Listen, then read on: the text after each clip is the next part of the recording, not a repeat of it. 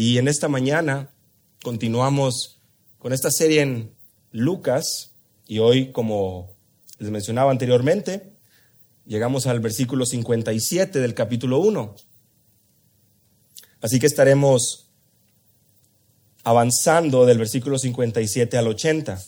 Es por eso que la lectura bíblica la basamos en esta sección, precisamente porque es una sección larga y eh, antes de yo leer ahorita otra vez todos los versículos, eh, o en lugar de, damos por mejor dar lectura juntos en nuestro tiempo de lectura bíblica.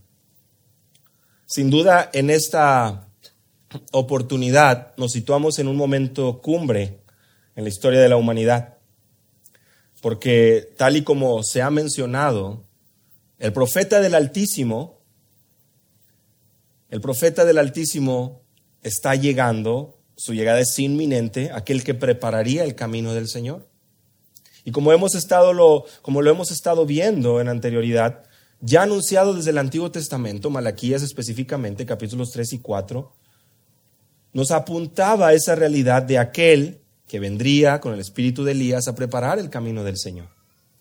Como bien recordarán, Lucas, escrito de gentiles para gentiles, buscaba traer eh, el foco de atención sobre la realidad de que lejos de ser una religión nueva, de tratarse de una creencia nueva, esta verdad del Mesías venía a ser el cumplimiento de todo lo anunciado por profetas desde tiempo atrás.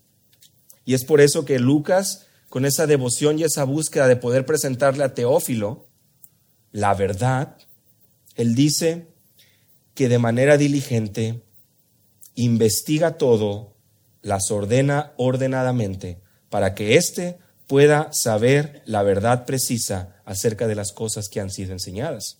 Versículos 3 y 4 de Lucas 1. Hoy llega a nuestras manos esta verdad, este testimonio, este resultado de esta investigación. Y como hemos visto, hemos cambiado de escena. Primero comenzábamos con el anuncio de Juan el Bautista, de este profeta del Altísimo, lo vimos en los primeros versículos del capítulo 1, del versículo 5 al 25. ¿Y qué es lo que sucede? A raíz de su incredulidad, este hombre Zacarías, quien por cierto es mencionado como un justo y que se conducía intachablemente en los caminos del Señor,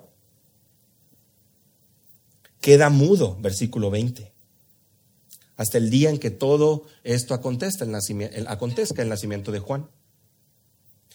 Después vemos el anuncio y la llegada de el ángel Gabriel a dónde? A Nazaret, una ciudad de Galilea, lo mencionábamos en aquella ocasión. Para nada conocida, una ciudad que no tenía gran eh, nombre en ese momento, pero llega ahí con una mujer, una joven, jovencita, María, se le hace llegar el anuncio de la llegada del Mesías. Ella también, nos dimos cuenta, eleva un canto, el famoso Magnificat de María. Y Magnificat es precisamente porque así comienza en la Vulgata Latina, es decir, en el latín, el engrandecer, el bendecir, el magnificar al Señor. Eso lo tenemos en el versículo 46 al 55, un canto que eleva María a Dios. Y si, si recuerdan ustedes, en esa ocasión nos dimos cuenta que María no era una ignorante de la historia de Israel, sino que ella estaba realmente convencida y ella conocía todo aquello que se había mencionado antes. Es por eso que a los israelitas se les conoce como un pueblo del libro, instruidos en la ley, instruidos en la verdad de Dios. Y lo vemos ahí como ella cita el Antiguo Testamento y cómo ella encuentra ese gozo y esa eh, alegría en saber que Dios está mostrando su misericordia a su pueblo, trayendo alimento a los hambrientos, quitándolo de las manos de los ricos, recordando su pacto con Abraham. Esa gran reversión de la que hablábamos, los humildes encontrando esa esperanza los hambrientos siendo saciados. Qué preciosa bendición. Así es como hoy llegamos al versículo 57. Y recuerdan, típico de este inicio de Lucas, Juan, y de repente la cámara se cambia al, anuncio a María, ¿no? De Zacarías y Elizabeth nos cambiamos a María. Y de repente, ahora estando en María, y una vez que vemos la visita de Elizabeth a María y el canto que eleva María, al saber estas verdades, regresamos ahora al nacimiento de Juan el Bautista. Nos cambiamos de enfoque otra vez, pero con una intención, que podamos ver cómo Dios está tejiendo su plan de redención y algo tan hermoso que muchas veces lo leemos tan rápido, lo pasamos por alto los detalles. Algo tan hermoso que realmente encuentra una profundidad teológica incomparable, impresionante, y lo vamos a ir viendo con la ayuda de nuestro Dios. Así que en Lucas capítulo 1, versículos 57 al 80, vamos a ver dos escenas que exaltan la misericordia de Dios y nos instruyen a servirle. Si estás tomando notas, son dos escenas que exaltan la misericordia de Dios y nos instruyen a servirle. La primera de estas escenas la vemos del versículo 57 al 66 y es la alegría que rodea el nacimiento. Ahora vamos a ver juntos cómo esta alegría que llena los corazones de los vecinos y los amigos, los conocidos, rodea el nacimiento y del versículo 67 al versículo 80, vamos a ver la salvación que rodea el anunciamiento. La salvación que rodea el anunciamiento. Primero, la alegría que rodea el nacimiento y la salvación que rodea el anunciamiento. Prestemos atención y vayamos ahí en nuestras Biblias y comencemos examinando el versículo 57. Cuando a Elizabeth se le cumplió el tiempo de su alumbramiento, dio a luz un hijo. Y cuando oyeron los vecinos y los parientes que Dios había engrandecido para con ella su misericordia, se regocijaron con ella. Recordemos eh, que en el versículo 24 se nos menciona que Elizabeth se recluyó, se apartó por cinco meses. Ella estuvo escondida literalmente buscando apartarse de lo que estaba sucediendo ahí, del ojo de los vecinos, de los amigos. Ella se recluye, se aparta. Por lo que ahora el versículo 57 nos, nos trae a, a la escena su reaparición, si lo queremos ver así, porque se ha cumplido el tiempo de su alumbramiento, el tiempo del nacimiento de Juan. Versículo 58, y cuando oyeron los vecinos, y los parientes que Dios había engrandecido para con ella su misericordia, se regocijaron con ella. Dios había engrandecido para con ella su misericordia. Vean esa, esa expresión. Había mostrado su gran misericordia hacia ella, dice la Biblia de las Américas. Y aquí es donde empezamos a, recordar que delante, en todo esto, en todas estas escenas, encontramos a un Dios que está tejiendo todo esto, está presentando etapa por etapa todo para poder mostrar su fidelidad y misericordia a su pueblo. Un pueblo que había divagado, que había sido esclavizado, por supuesto, tiempo atrás, anunciado y, eh, confrontado a través de la voz de los profetas. Y estos profetas, muchas veces siendo eh, llevados al martirio a causa de la necedad y de la incredulidad del pueblo y de, la, y de su constante obediencia. Pasa un tiempo intertestamentario, un tiempo de silencio, cientos de años, y ahora reaparece la esperanza. Y Zacarías y Elizabeth, hombres piadosos y justos, estaban atentos, porque lo que Dios había prometido, ellos sabían que lo cumpliría. Por lo tanto, su misericordia se había engrandecido hacia con Elizabeth, tanto que los vecinos y los parientes se regocijaron con ella. Ahora, esto viene eh, a mostrarnos y a confirmar lo que el ángel Gabriel ya le había dicho a Zacarías en el versículo 14. Cuando le anuncia acerca del nacimiento de Juan, le dice, tendrás gozo y alegría y muchos se regocijarán por su nacimiento. Aquí están los muchos. Aquí están ellos, vecinos y parientes, regocijándose, porque la misericordia de Dios estaba siendo evidente para con su pueblo. Por eso es que esta primera sección, esta primera escena que exalta la misericordia de Dios y nos instruye a servirle, la hemos titulado La alegría que rodea el nacimiento. Porque esta alegría es precisamente la que llena los corazones de aquellos que están rodeando a esta pareja de ancianos, que por misericordia de Dios están teniendo en sus manos este bebé, este pequeño. Y la misericordia de Dios, lo sabemos, está por todas partes en este capítulo 1. Versículo 50, María lo menciona en su canto, de generación en generación es su misericordia. versículo 54, ha ayudado a Israel, su siervo, para recuerdo de su misericordia.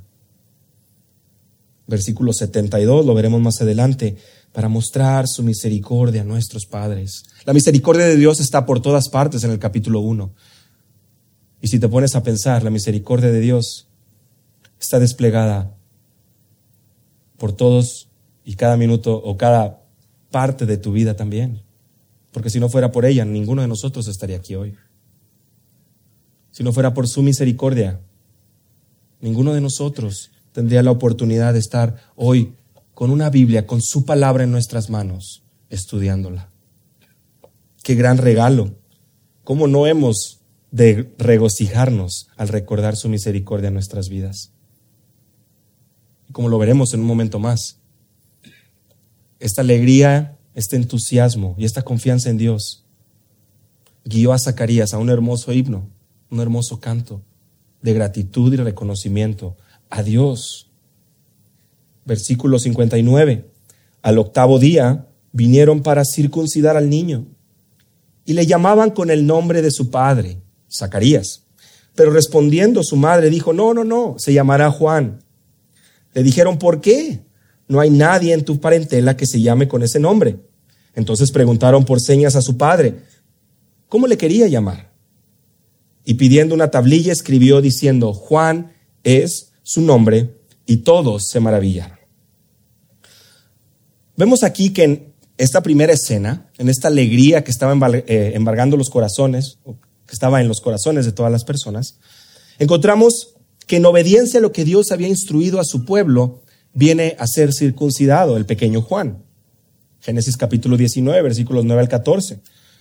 Recordemos que, además de los beneficios de la higiene de aquel tiempo, esta era una señal, la señal del pacto de Dios con Abraham, del pacto abrámico. Eso lo vemos en Génesis capítulo 17. Así que esto, este suceso, tiene lugar en el contexto de una obediencia a Dios, buscando ser fieles a lo que Él ya había instruido. Y lo que sucede, dice el versículo 59, es que ya lo iban a llamar Zacarías, como el nombre de su padre. O sea, la gente ya tenía esa expectativa ya, ya estaba considerando que su nombre iba a ser como el de su papá. Sabemos, lo hemos estudiado con anterioridad, que Dios ya había definido su nombre. De hecho, versículo 13 es el ángel que le dice a Zacarías, tu petición ha sido oída, tu mujer Elizabeth va a dar a luz un hijo y le llamarás Juan. Juan es su nombre. Versículo 60. Es precisamente lo que sucede cuando la madre responde y con esa seguridad y enfáticamente, no, no le digan Zacarías, así no se llama, es Juan. Juan significa Dios es misericordioso. Zacarías significa Dios recuerda, es decir, Dios es fiel a sus promesas. Ambos nombres tienen mucho significado en esta historia. Ambos nombres tienen mucho significado en estos momentos que anteceden la llegada del Mesías.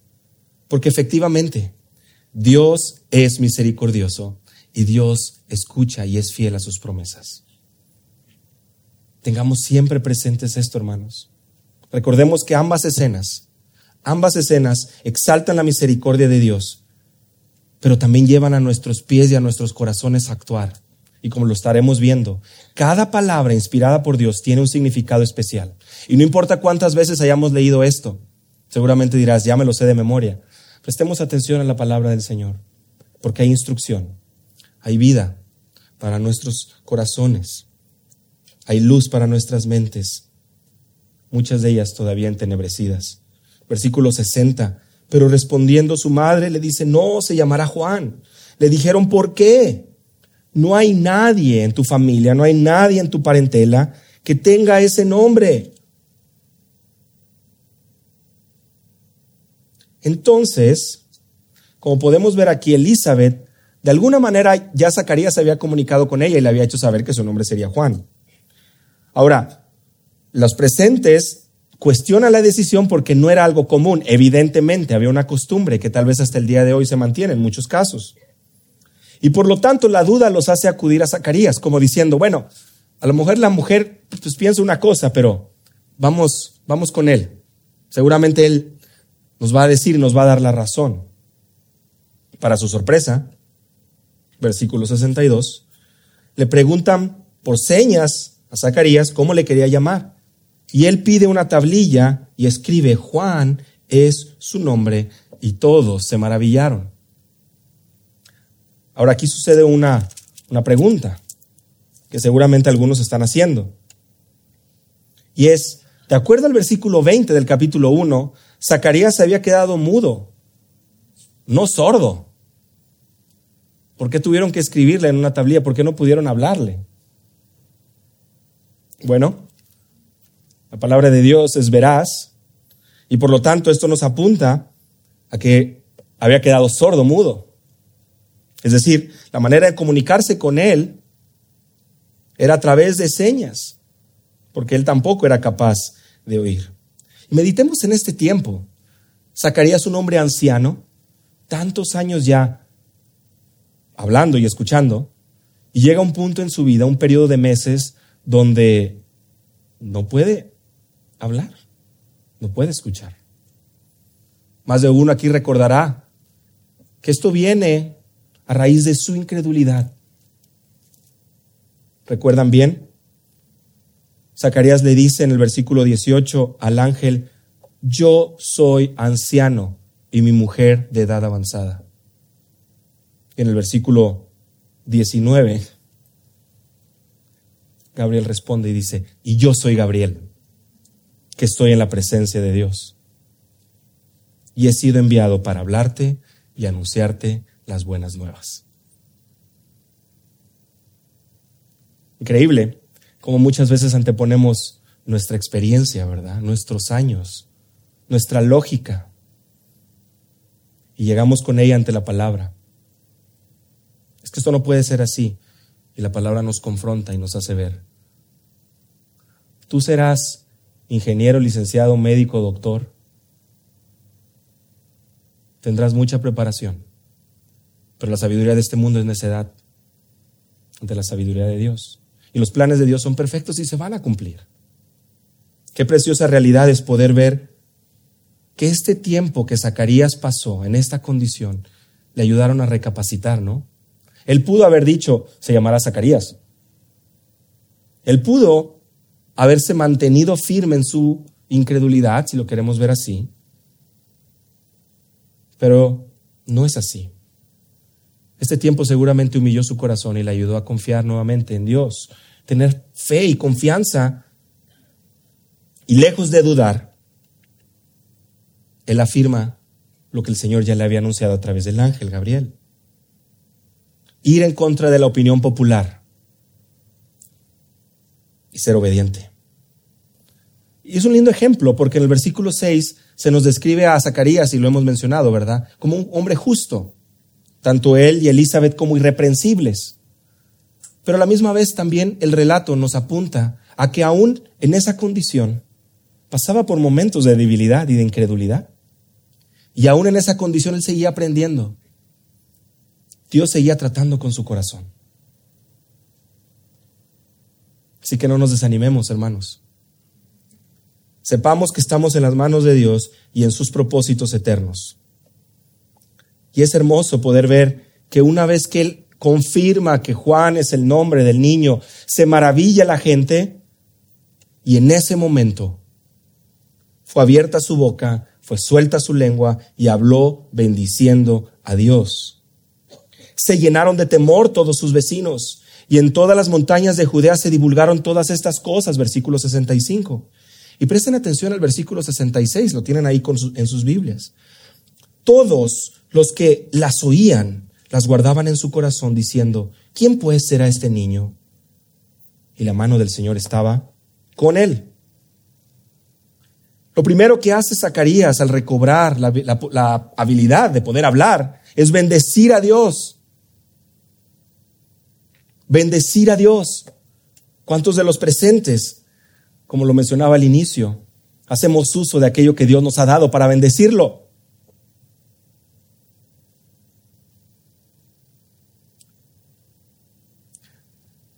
No, se nos dice si él era apto o no, si tenía una bonita voz o una mala voz, un timbre bonito o feo. Tampoco se nos dice eso acerca de María. Hermanos, hay un interés particular aquí, un énfasis particular en el corazón, porque de la abundancia del corazón habla la boca. Y lo que él había tenido albergado en su corazón durante este tiempo, donde él no podía hablar, en ese momento en que su boca se abre, Él pregona alabanzas a Dios, bendice a Dios. Y en ese momento se llena de temor. Podemos imaginar la cara de los vecinos, ¿no? Y se divulga por toda la región montañosa de Judea acerca de lo que está sucediendo. Como diciendo, el chisme se corrió, ¿verdad? Pasó de boca en boca. No había WhatsApp, ¿verdad? No había computadoras no había correo electrónico, no había teléfonos. Era un suceso increíble, una pareja de ancianos. Acababa de tener en sus brazos su hijo, que además no se iba a llamar Zacarías como el padre, sino que se llamaría Juan. Y ahora Zacarías, su padre, ya puede hablar otra vez. Un temor reverente, un temor que sin duda, lejos de paralizar, lo podemos ver ahí, lejos de paralizar a la gente, la hizo divulgar las cosas. Hay una diferencia en ese temor reverente, en ese temor que busca someterse a Dios, pero lejos de quedarte paralizado en el temor, te lleva a poder anunciar lo que Dios está haciendo. Por otra parte, ese temor que paraliza no es el temor que hablamos aquí. Sabemos, Proverbios capítulo 1 nos recuerda una y otra vez, el principio de la sabiduría es el temor a Jehová. Y ese temor viene precisamente en su origen como aquello que con el tiempo dará ese fruto para poder divulgar, anunciar y vivir vidas que glorifiquen a Dios. Ahora, es interesante, dice que la gente, todos, todos los que la oían, la noticia, las guardaban en su corazón. Una expresión muy linda que significa que ante un evento fuerte, lo sabemos porque se repite más adelante con el caso de, María, versículo 19 del capítulo 2 y versículo 51 del capítulo 2, y lo mencionaremos en su momento, si Dios permite, ellos guardaban en su corazón estas cosas, atesoraban y las tenían ahí, de manera que las recordaban. ¿Cuántos de nosotros realmente recordamos las bendiciones de Dios en nuestras vidas? Lejos de guardar las bendiciones de Dios y lo que Él hace a favor de su pueblo, muchas veces lo que recordamos son las tragedias, los que nos deben dinero, los que nos hicieron tal o cual cosa hace 15, 20, 25 años y que nos la deben y que un día no la van a pagar. Los diálogos de las películas, los diálogos, de las novelas, lo que traía vestido tal o cual amiga en la boda anterior, de manera que en la que sigue pues no vayamos a ir del mismo color, ¿verdad? Y todo ese tipo de cosas. ¿En qué usamos nuestra mente y nuestro corazón? Y los hombres de igual manera. ¿Me la van a pagar? Este me la hizo en la secundaria. Hermano, pero pues, pues ya estás grandecito. No, no, no, pero o sea, me la va a pagar. Esa falta de perdón, ¿qué es lo que guardas en tu corazón? Ellos, la audiencia, atesoraba estas cosas, de manera que constantemente recordaban las bondades de Dios y la misericordia. Recuerden esa palabra clave. ¿Y qué es lo que decían? ¿Quién pues será este niño? La Biblia de las Américas está más apegada al original. Dice, ¿qué pues llegará a ser este niño? Porque la mano del Señor estaba con él. ¿Qué pues llegará a ser este niño? qué, no quién. ¿Qué es lo que sucederá con él? La mano del Señor estaba con él. Y esta es una expresión que hemos visto en el Antiguo Testamento, ¿no? Con mano fuerte, Dios libera a su pueblo, real, normalmente en un contexto de redención, de rescate, Deuteronomio capítulo 5, Deuteronomio capítulo 26, la mano de Dios interviniendo para redimir a su pueblo, para rescatar a su pueblo, para traerlo a libertad. Y como podemos ver, lo anunciado por Dios ha sucedido y su palabra permanece. Y es por eso que podemos ver que esta alegría que rodea el nacimiento de Juan lleva un significado mucho más allá que un simple sentimiento en el corazón de la gente, sino que algo que había atravesado sus corazones de manera que lo guardaban, lo atesoraban, lo tenían ahí. Y los llevaba a meditar en, ¿qué pues será de este niño? Porque la mano de Dios está con él. Sobrenatural, todo lo que sucede a su alrededor cada detalle. Por lo que podemos ver que esta alegría también nace de un evento sobrenatural, un evento divino donde Dios interviene. Y esta primera escena que exalta la misericordia de Dios y nos lleva a caminar en sus caminos, como hemos visto aquí, varias situaciones que nos llevan a nosotros a meditar en cómo estamos nosotros respondiendo ante la palabra de Dios. Le acompaña esta segunda escena, la salvación que rodea el nacimiento. La salvación que rodea el nacimiento, y lo vemos del versículo 67 al versículo prácticamente 80, ¿no? Que ya es el final. Comenzamos viendo el versículo 67. Dice que Zacarías, su padre, fue lleno del Espíritu Santo y profetizó diciendo,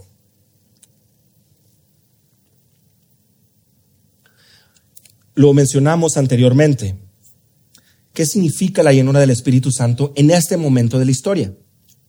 Recordemos, todavía no está Jesús y en el Antiguo Testamento tenemos estos momentos donde el Espíritu Santo viene y reposa sobre ciertos personajes para efectuar ciertas, ciertos eventos, acciones que resultan ser históricas.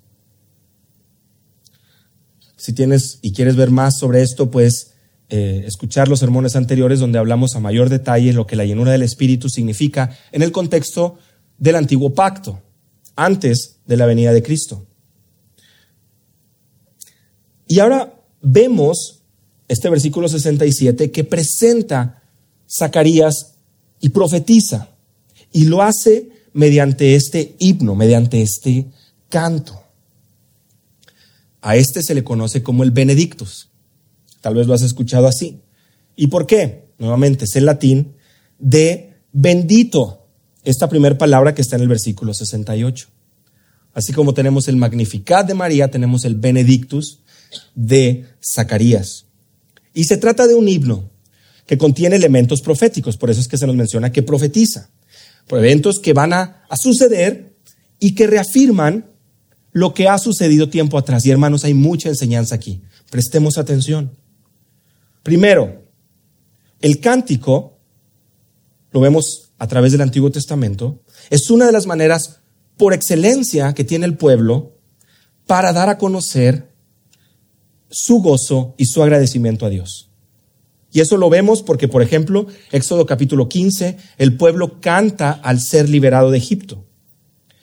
En jueces capítulo 5, tenemos a Débora y a Barak cantando ante la liberación que tiene el pueblo de los cananeos.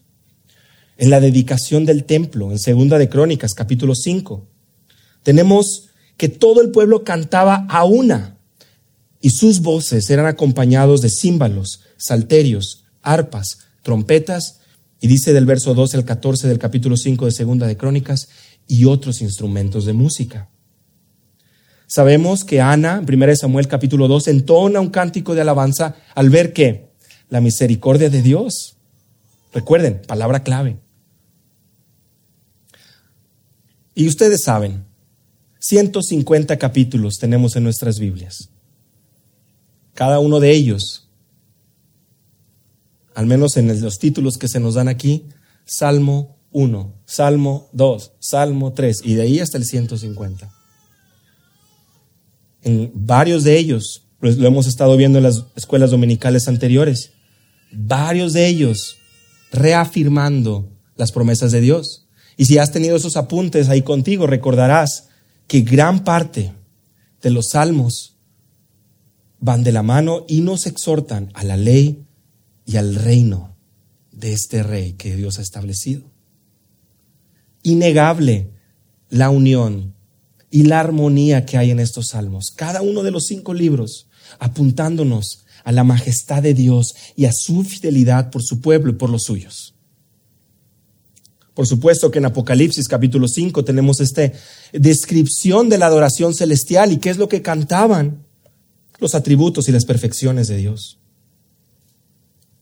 Así que como podemos ver, parte natural del creyente es que al ver, presenciar eventos donde la misericordia de Dios es evidente, del corazón de Él, de los creyentes, brota una alabanza a Dios brota un reconocimiento a Dios. Brota realmente una gratitud que como vemos aquí, debe estar marcada, hermanos, por nuestra devoción a la palabra. Una gratitud y una devoción y una, un agradecimiento que debe ir anclado en la palabra, como lo hizo María y como lo vamos a ver ahora en Zacarías. Bendito el Señor, Dios de Israel, que ha visitado y redimido a su pueblo, versículo 68, y nos levantó un poderoso Salvador en la casa de David su siervo, como habló por boca de sus santos profetas, que fueron desde el principio. Bendito, alabado sea el Señor Dios de Israel. Este nombre es usado en el Antiguo Testamento para dejar en claro una cosa. El Señor, Jehová, Yahweh, es el Dios de Israel. Jesús le recuerda a la mujer samaritana que la salvación viene de los judíos. Es decir, Israel aquí no ocupa un lugar secundario. Recordemos el contexto. Ellos están esperando a su Mesías. Y como nos los va a estar recordando Zacarías a lo largo de este canto, elementos proféticos vamos a estar distinguiendo y también elementos que nos apuntan al Antiguo Testamento. El Dios de Israel el Dios de su pueblo. Pablo lo menciona, Dios no ha dejado a su pueblo, Romanos capítulo 9. Bueno, este Dios ha visitado y ha redimido a su pueblo. Lo mencionamos también en el caso de María. Algunos de ustedes dirán, ¿por qué son verbos en pasado? ¿Por qué, ¿Por qué sucede así? Lo mencionamos en su momento. En hebreo, lejos, perdón, en griego, lejos de enfatizar eh, los tiempos como lo hacemos en español, estos nos hablan de un aspecto. Hay un aspecto verbal en cada una de las acciones que vemos en los verbos del griego koineo. Y estos verbos son conocidos como auristos. Tal vez en español lo vemos y diríamos, ah, el pasado. Pero realmente son pasados o auristos proféticos. Lo mencionamos en su momento. Eventos que a la luz de Dios van a suceder, es un hecho que van a suceder. Por lo tanto, se hablan en ese pasado. Eventos que sin lugar a dudas sucederán y por lo tanto se confirma que así será. Y por eso es que tenemos tanto visitado como redimido. Pensemos en la acción de Dios descendiendo del cielo, estando cercano a los suyos, el cielo en la tierra. Nuevamente, redención. ¿Qué significa esto? El pago de un precio para liberar a alguien de la esclavitud. Y tenemos a Israel, tenemos aquí mencionado a su pueblo. Zacarías tiene en mente lo que Dios había hecho, lo que Dios va a hacer con su pueblo. El Mesías llegaría, el Mesías acercándose, Dios hecho hombre, pero también apuntando y recordándonos lo que Dios había hecho por su pueblo con anterioridad. Hermanos, había una redención esperada de la gente en ese momento, porque querían ser esclavizados de qué? De la opresión romana. En otras palabras, un segundo éxodo, un segundo Moisés. Y todos estos elementos que nos ayudan a poder conectar las profecías del Antiguo Testamento con el Nuevo Testamento. Viendo cómo, por ejemplo, Mateo también utiliza contextualmente y cita a Oseas entendiendo que es precisamente esto lo que vendría a suceder. Este, versículo 69, nos ha levantado, nos levantó un poderoso Salvador. La, la palabra original es cuerno, un cuerno de salvación. La Biblia de las Américas lo menciona. ¿Y qué significa esto? Es la imagen de un poder excepcional, una figura de gran poder y autoridad. En otras palabras, es Dios quien está levantando. El Dios de Israel está levantando esta figura, este poderoso Salvador, de la manera que anteriormente levantó profetas, jueces, sacerdotes, reyes, ahora está levantando este Salvador. Y siendo fiel a sus palabras, siendo fiel a sus promesas. ¿Por qué? Porque es en la casa de David su siervo. Inmediatamente, ya con estos dos versículos nos damos cuenta que Zacarías tiene en claro lo anunciado por profetas, lo anunciado en tiempo atrás. ¿Por qué? Hace referencia a Israel, hace referencia a la redención, a la eh, liberación, a la misericordia, a la visita de parte de Dios a su pueblo en la casa de David. La casa de David la ubicamos en Israel, el pueblo mencionado en el verso anterior. Y David es mencionado y su descendencia, su vástago, este renuevo de Isaí. Lo vemos en Jeremías 23, Jeremías 33, en Isaías 11, en el Salmo 2.2. Este poderoso rey, descendiente de David. Inevitablemente pensamos en el pacto de Dios con David en 2 de Samuel capítulo 7 un pacto irrevocable, un pacto incondicional, un pacto de Dios para su descendencia. Y es bueno tenerlo en mente porque de entre los pactos que vemos en el Antiguo Testamento, en esta porción de la Escritura, ya estamos viendo el primero, el pacto davídico. Y Zacarías lo trae a relucir, menciona la casa de David. En otras palabras, Zacarías nos está ayudando a juntar las piezas, hermanos. Muchas veces nos confundimos, ¿verdad? Decimos, ¿por qué tanto, tantos elementos así geográficos, históricos, casa de David, casa de Abraham, la descendiente y la circuncisión y Juan y Jesús? Bueno, nos está ayudando a poder juntar esas piezas y poder darnos cuenta del plan glorioso de Dios. Hermanos, todo tiene un sentido, hay una lógica y una dirección. Y aquí Zacarías nos lo está enseñando. Es por eso que vemos y, lo mencionamos, la, la salvación que rodea este anunciamiento porque este anunciamiento ya había sido proclamado por la boca de sus santos profetas, versículo 70, como habló por boca de sus santos profetas que fueron desde el principio. ¿Qué quiere decir esto? Esto ya había sido anunciado tiempo atrás. Ahora, prestemos atención a algo. Miren, se nos dice por boca, singular o plural. Singular, ¿verdad? De sus santos profetas, singular o plural. Plural. Una boca, muchos profetas. ¿Qué creen que significa esto? Dios a través de los profetas. Muchos profetas, un mensaje. Varios profetas, armonía en este mensaje. Es una boca la que proclama, es la voz del Señor. Varios profetas teniendo parte en esto. ¿Eso qué quiere decir? No hay contradicción, no hay oposición, sino que un mismo mensaje, profetas, escogidos, separados. ¿Cómo sabemos esto? Santos. Recordemos la definición de santos, apartado, escogido, usados por Dios. El profeta Isaías describe en varias ocasiones acerca de este reino en la tierra, y ya lo hemos estado estudiando. Nuestro pastor David ha estado eh, ya por un tiempo recordándonos estas preciosas realidades de la, del reino, del reinado del Mesías, y conforme hemos ido avanzado, hemos encontrado también estos destellos y estas eh, indicaciones a esto. Este reino donde desde la tierra habrá justicia, donde prevalecerá la justicia, donde el conocimiento de Dios llenará toda la tierra. Este reino donde Zacarías 12:10 nos dice que el pueblo del Señor mirará al que traspasaron.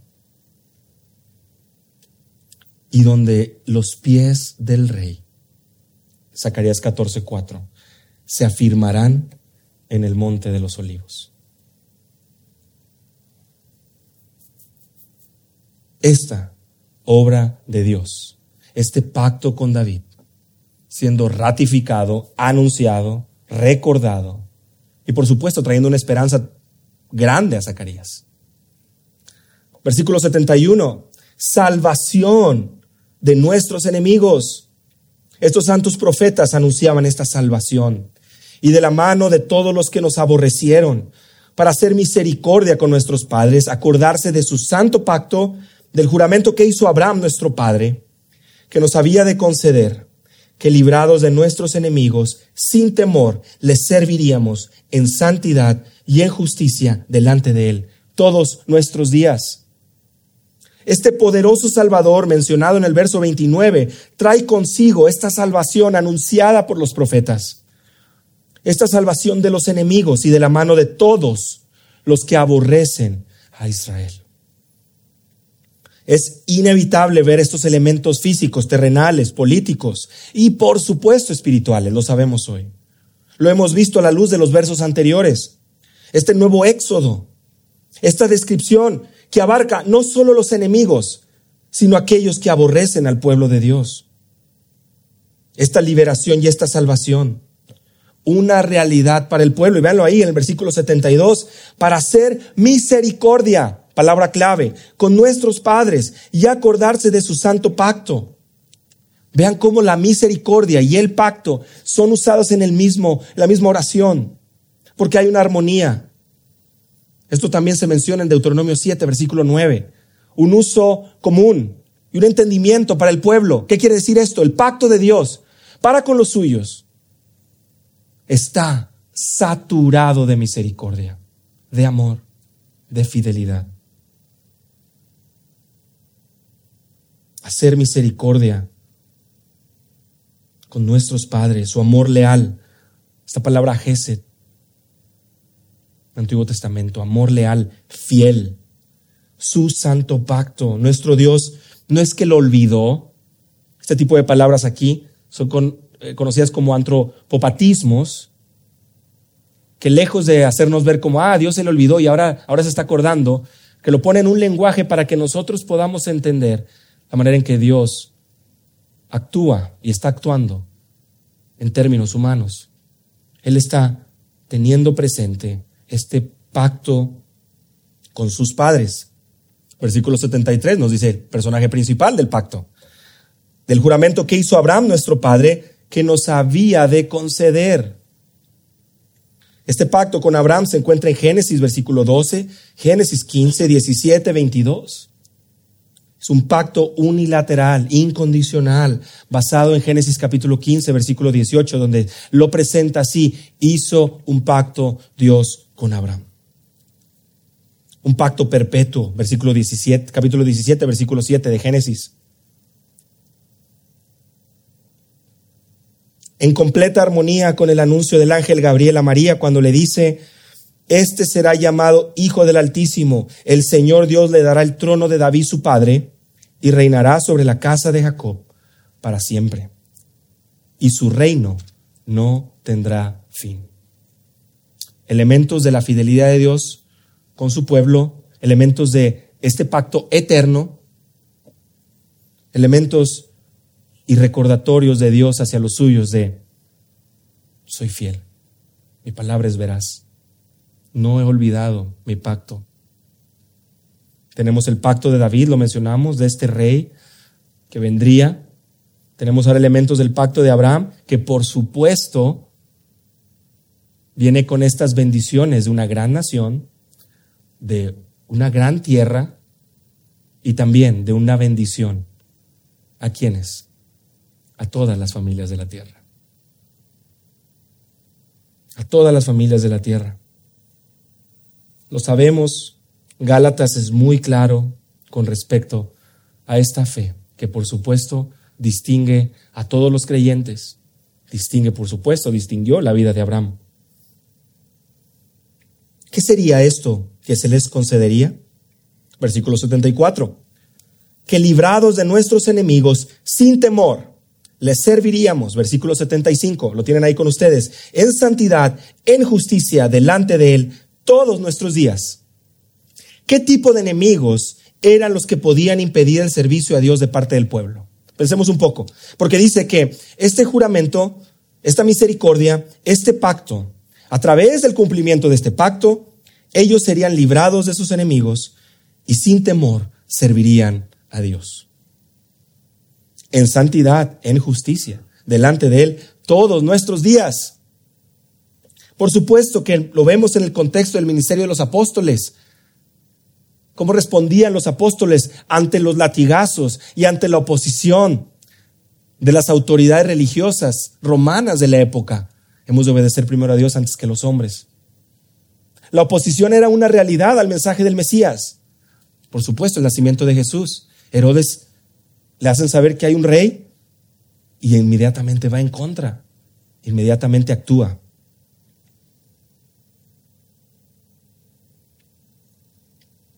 El tipo de servicio es sin temor. Es enfático, sin temor, poder servir. Un tipo de servicio sin la opresión. Porque Dios salva, hermanos para poder servirle. Tiene un propósito la salvación de Dios a tu vida y a la mía, el poder servirle sin temor, el poder servirle de manera fiel. Y es un servicio que cumple con sus demandas. ¿Por qué? Versículo 75. Porque es en santidad y en justicia. ¿Qué quiere decir esto? ¿Y en qué nos hace pensar esto?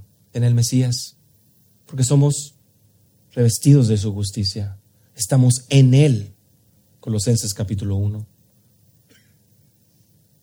Elementos claros de que la, la venida del Mesías traería este cumplimiento a varios de estos elementos proféticos. Por supuesto, tú y yo sabemos que esta primera venida no les llenó el ojo al pueblo, ¿verdad? Porque en su incredulidad se negaron a aceptar al Mesías, porque ellos que estaban esperando esa salvación física. Pero el anhelo de Zacarías, escúchelo bien, el anhelo de Zacarías era poder ser un siervo útil, poder ser un siervo fiel. Y él sabe que para lograrlo necesita andar en santidad y en justicia. Y él ya había fallado, mostró su incredulidad. Él necesitaba un Salvador. Él necesitaba la intervención divina. Nosotros, por supuesto, Galatas 3, versículos 6 y 7, al tener en común esa fe, somos considerados descendientes espirituales de Abraham. Y hoy conocemos y sabemos que la venida del Mesías fue una realidad pero que Él vendrá por segunda vez. Y no dejará inconclusas sus promesas, sino que vendrá a cumplir cabalmente cada una de ellas que fue hablada por la boca de sus santos profetas. Y veamos ya la parte final de esta profecía, que por cierto está llena también de riqueza teológica. Y tú, niño, profeta del Altísimo, serás llamado porque irás delante de la presencia del Señor para preparar sus caminos y para dar conocimiento de salvación a su pueblo para perdón de sus pecados. La atención de Zacarías pasa de ser de la fidelidad de Dios y misericordia a través del pacto con David y Abraham, ahora a lo que está sucediendo. Que lo podemos ver, la venida de Juan y por supuesto la venida del Mesías, que viene a continuación, el nuevo pacto. Juan, tú serás profeta del Altísimo. Su nombre ya había sido anunciado por el ángel Gabriel en el versículo 32 del capítulo 1. Y le dice, vas a ir delante de la presencia del Señor, en armonía con lo que Gabriel le había dicho en el versículo 17, el ángel Gabriel, que él iría delante, delante del Señor, con el espíritu y el poder de Elías. Y para preparar sus caminos. Malaquías capítulo 3, versículo 1, ya mencionamos estos pasajes con anterioridad. Es este, el profeta del Altísimo, que vendría a preparar el camino del Señor. Y esta preparación del camino es muy clara, versículo 77, dar conocimiento de salvación a su pueblo para perdón de sus pecados. Era necesario dar a conocer la salvación que ha llegado. Dar conocimiento de salvación en el perdón de los pecados. La salvación necesaria para el pueblo no era esa física, sino era esa que le impedía tener una relación con Dios debido al pecado que estaba en su corazón. Es indudable esa conexión entre la salvación y el perdón de pecados. Escuchando, un sermón, escuchaba a un hermano, querido hermano Alejandro Pelufo, que decía, pensemos en el, en el tiempo de Navidad, donde todos estos pasajes tienen tanta alegría. Pero pensemos en la manera que se distorsiona el mensaje de la Navidad.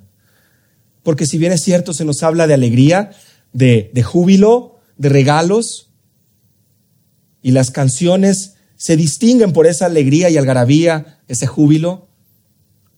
Esas canciones no se distinguen por el pecado del pueblo. Decía él, no, vamos por los centros comerciales escuchando canciones que nos recuerdan la obra salvífica de Dios, por nuestros pecados. Nadie quiere hablar de los pecados. Porque el concepto de esa Navidad, de la llegada del Salvador, ha sido completamente distorsionada. En cambio, la Escritura nos habla claramente que sin perdón de pecados no hay salvación. Y como lo vimos la semana pasada, sin derramamiento de sangre no hay remisión por los pecados. Era necesario que Dios hecho carne, el Cordero Perfecto, viniera y diera su vida en rescate de su pueblo. El mensaje de Juan lo sabemos y lo vamos a ir estudiando en el capítulo 3, capítulo 24. Era claro, salvación, perdón de pecados y bautismo de arrepentimiento. Ese cambio de dirección. Versículo 78.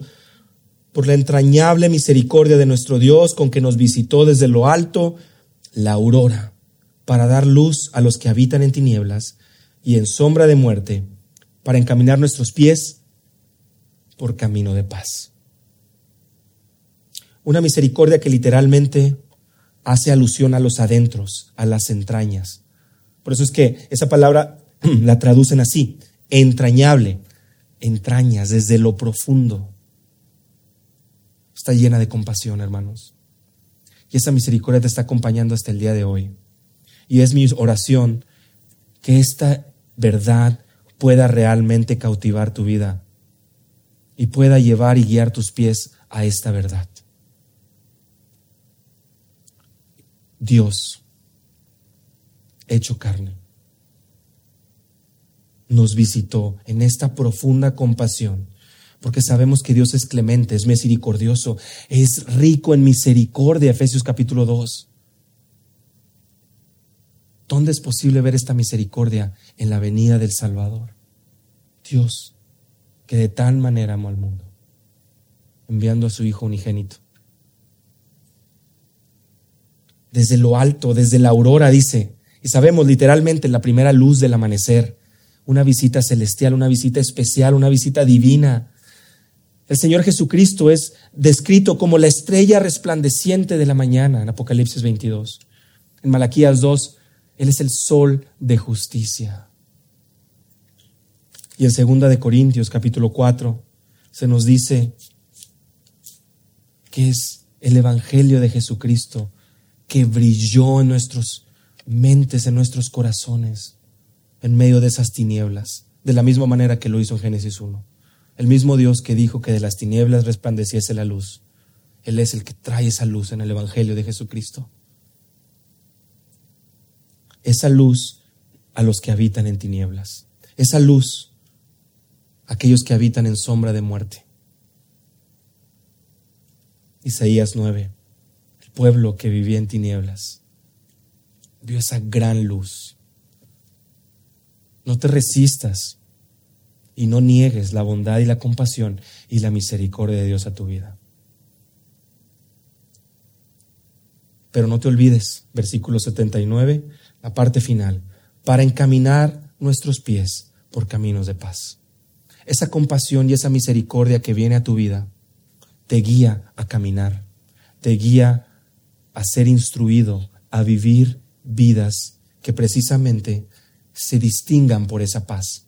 Que dijo Jesús, mi paz os dejo, mi paz os doy. No la doy como el mundo la da. Juan 14.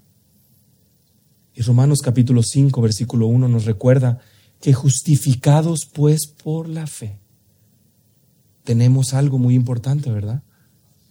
Paz para con Dios. Si algo distingue la vida del creyente, es este deseo por servirle, por caminar, por ser encaminados, porque Él es el que produce en nosotros el querer como el hacer por su buena voluntad ser encaminados, ser instruidos por ese camino de paz. De manera que otros te vean y digan, ¿cómo puede ser que este hombre, que esta mujer, que este joven pueda tener esa paz? De manera que podamos brillar la luz de Cristo y podamos ser genuinamente la sal de la tierra y la luz de este mundo. Dios salva, Dios redime, Dios cumple su palabra. En este canto de Zacarías lo vemos, donde se nos menciona ese pacto con David, con Abraham y ese nuevo pacto, donde ese nuevo corazón finalmente sería formado en nuestros corazones, en nuestras vidas. Y finalmente termina diciéndonos Lucas que el niño crecía y se fortalecía en espíritu y vivió en lugares desiertos hasta el día en que apareció en público en Israel. Describiendo a Juan. Y nuevamente Dios teniendo cuidado de él. A pesar de que vivió en lugares desiertos, él iba a aparecer, él iba a regresar, él iba a cumplir la función que Dios había preparado para él. Por eso es que estas dos escenas, hermanos, la alegría que rodea el nacimiento y la salvación que rodea el anunciamiento, exaltan esa misericordia de Dios, pero como lo mencionamos, nos instruye a servirle. No nos echemos para atrás. No queramos darle la espalda. Las verdades, las promesas y la palabra de nuestro Dios es veraz, es verdadera. Y Él ha concedido un privilegio para aquellos que le sirven, para aquellos que son salvados, y es caminar de acuerdo a su voluntad. ¿Recuerdas cómo en la primera parte, versículo 74, Zacarías decía, para que le podamos servir sin temor? Y cómo al final termina diciendo para guiar nuestros pies en el camino de paz muy ligadas a la misericordia de Dios. Si Dios genuinamente ha obrado en tu corazón, clama a Él por ayuda, clama a Él por esa, por esa instrucción para tu vida, de manera que puedas servirle y puedas caminar de acuerdo a sus propósitos, de acuerdo a su voluntad. Te animo que podamos inclinar el rostro ahí donde estamos y preparemos nuestros corazones para participar de la mesa del Señor.